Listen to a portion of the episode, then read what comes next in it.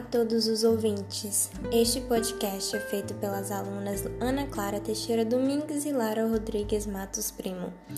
Começaremos explicando sobre a teoria geral dos recursos. A origem da palavra recursos significa corrida para trás, caminho para voltar. Quando a parte recorre voluntariamente, é com o objetivo de reformular uma decisão em que não concordou. Desta maneira, irá retornar para o estágio inicial do processo. Entretanto, esta reavaliação será submetida por uma instância ou órgão superior. Reafirma-se que recurso é um remédio jurídico e direito em que a parte possui em impugnar uma decisão judicial, podendo pedir uma reavaliação de toda decisão ou apenas de uma parte dela. Logo, tem o objetivo de alterar a decisão ou confirmar se a decisão está correta, normalmente para uma instância superior. Após falarmos do seu conceito, é importante falar sobre a sua natureza jurídica. O desdobramento do direito da ação e continuidade da relação processual é advinda do fato que a relação processual foi iniciada no começo e deveria ser finalizada, mas terá a oportunidade de ser reiniciada, ou melhor, continuada, após o inconformismo da parte diante a decisão da primeira instância. O que é correlacionado com o direito subjetivo processual na ação ou defesa.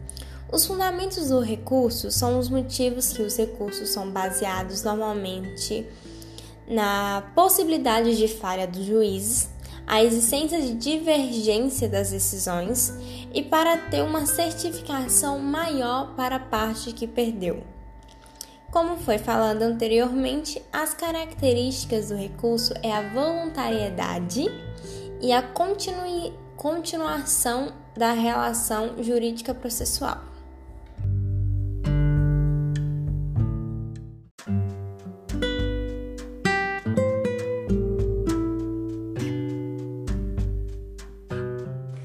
Bom, agora iremos discorrer sobre o, os princípios dos recursos, começando pela taxatividade, que é a necessidade da previsão legal. Melhor dizendo, para a parte recorrer é preciso que seja prevista legalmente. O segundo é unirrecorribilidade. Para cada decisão judicial, em regra, em regra poderá ter apenas um recurso. O princípio da fungibilidade significa que um recurso interposto no lugar de outro pode ser aproveitado. Exemplificando isto, o recurso de apelação, quando é interposto no lugar do recurso em sentido estrito, pode ser aproveitado, desde que seja dentro do prazo e não contenha erro demasiado e má-fé.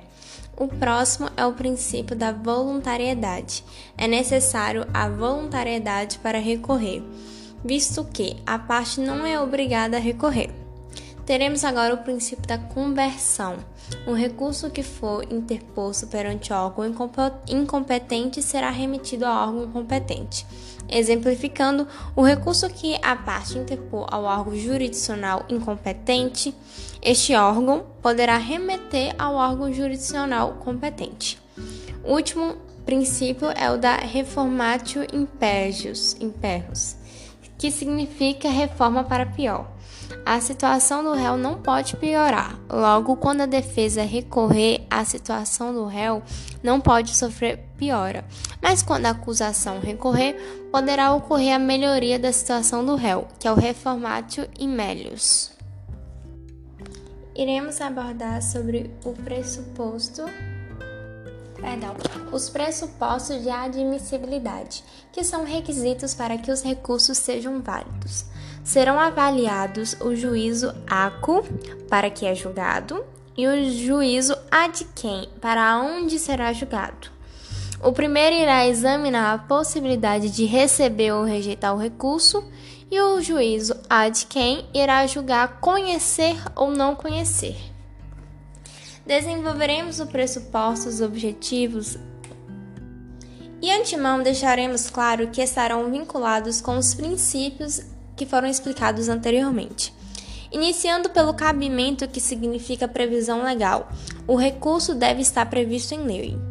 Adequação significa que para cada decisão irá ter um recurso previsto por lei. Outro pressuposto objetivo é o da regularidade formal. A forma do recurso deve ser prevista por lei. Pode ser por petição ou termos nos autos. No caso de apelação e recurso em sentido estreito.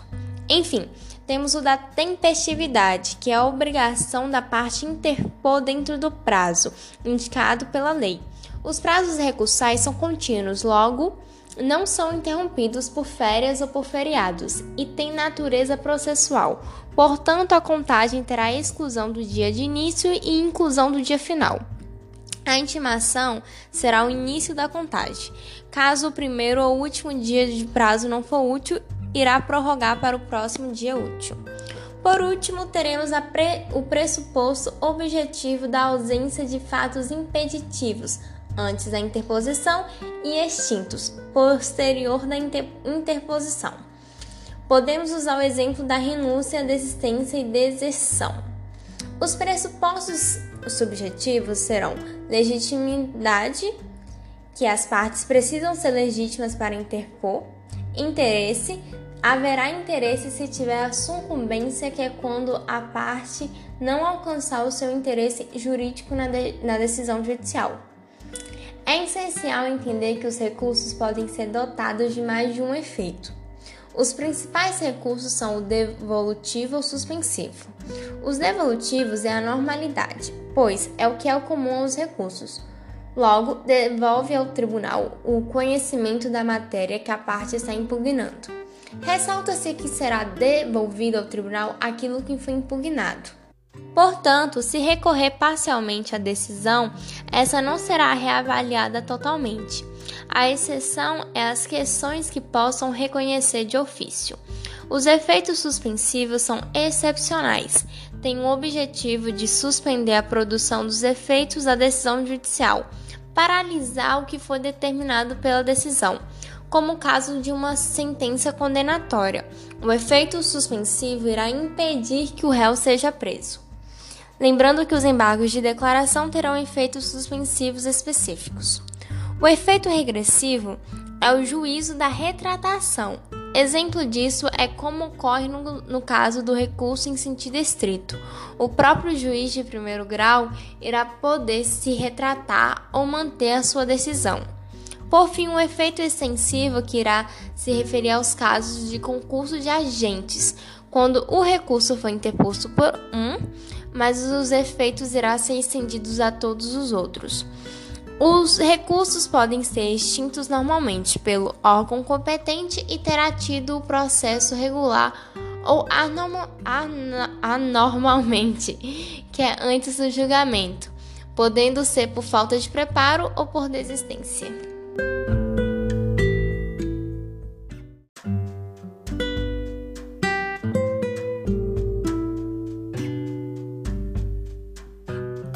Vista todo exposto sobre a teoria geral dos recursos, o recurso em sentido estrito e a apelação, findamos aqui a nossa exposição. Espero que tenha sido muito proveitosa para o entendimento do caro caro ouvinte. Agradecemos muito a sua atenção e até a próxima.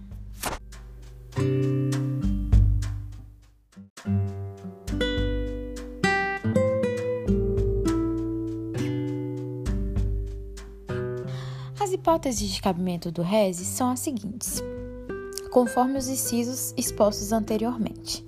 Caberá rese contra a decisão que não receber a denúncia ou a queixa, contra a decisão que concluir pela incompetência do juízo, contra a decisão que julgar procedente as exceções, salva de suspeição, contra a decisão que pronunciar o réu, contra a decisão que conceder, negar, arbitrar, caçar ou julgar inidônea a fiança, indeferir requerimento de previsão preventiva ou revogá-la, contra a decisão que julgar quebrada a fiança ou perdido o seu valor, contra a decisão que decretar prescrição ou julgar por outro modo a extinta punibilidade, contra a decisão que indeferir o pedido de reconhecimento da prescrição ou de outra causa extintiva de punibilidade, contra a decisão que concede ou nega as ordens de habeas corpus, contra a decisão que anular o processo da instrução criminal no todo ou em parte, contra a decisão que inclui jurado na lista geral ou pudesse excluir, com,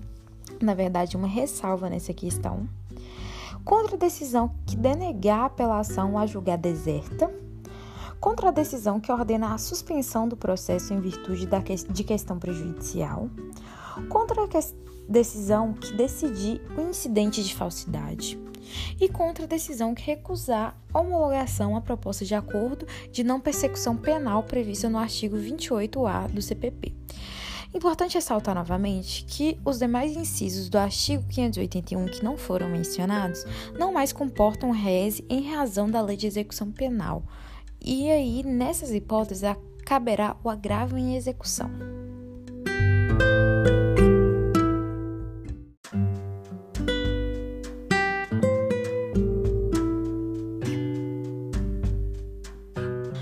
apelação é o recurso cabível contra decisões definitivas que julgam extinto o processo, apreciando ou não o mérito.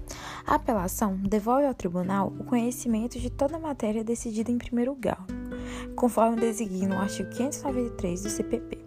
O rol de hipótese de cabimento da apelação é apenas exemplificativo. A apelação tem caráter subsidiário, ou seja, só é interposto quando nenhuma mais couber. Quanto às espécies, pode-se dizer que a apelação pode ser plena ou parcial. A plena impugna a integralidade da decisão e a parcial ataca apenas alguns aspectos da decisão. Há uma delimitação do objeto de apelo. A apelação é cabível em inciso 1. Contra as decisões definitivas de condenação à absolvição proferidas pelo juiz singular.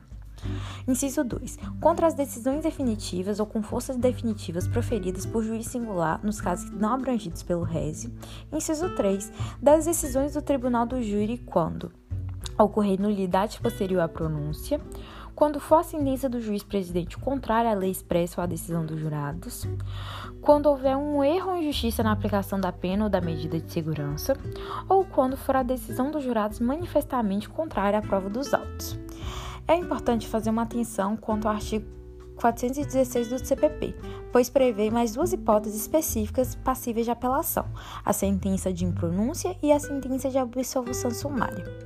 Assim como no RESE, a interposição do recurso deverá ocorrer por meio de petição ou no termo dos autos, no prazo de cinco dias contados da intimação, que deve ser endereçada ao juiz de primeiro grau.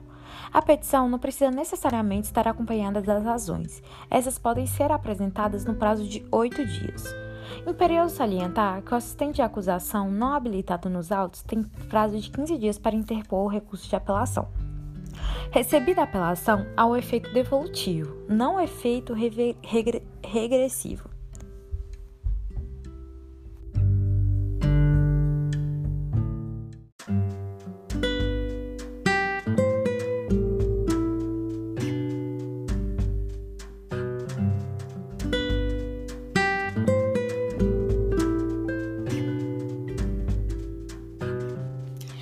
Recurso é o reexame de uma decisão judicial. Recurso em sentido estrito é o recurso cabível para impugnar decisões interlocutórias expressamente previstas em leis, salvo a decisão que concede ou nega habeas corpus, bem como a que julga extinta a punibilidade do agente. No RESE, recurso em sentido estrito, há o remetimento do processo ao próprio juiz recorrido, com vista que o mesmo proceda a uma nova apreciação da questão, antes de haver a remessa dos autos à segunda instância. É a possibilidade de um juízo de retratação.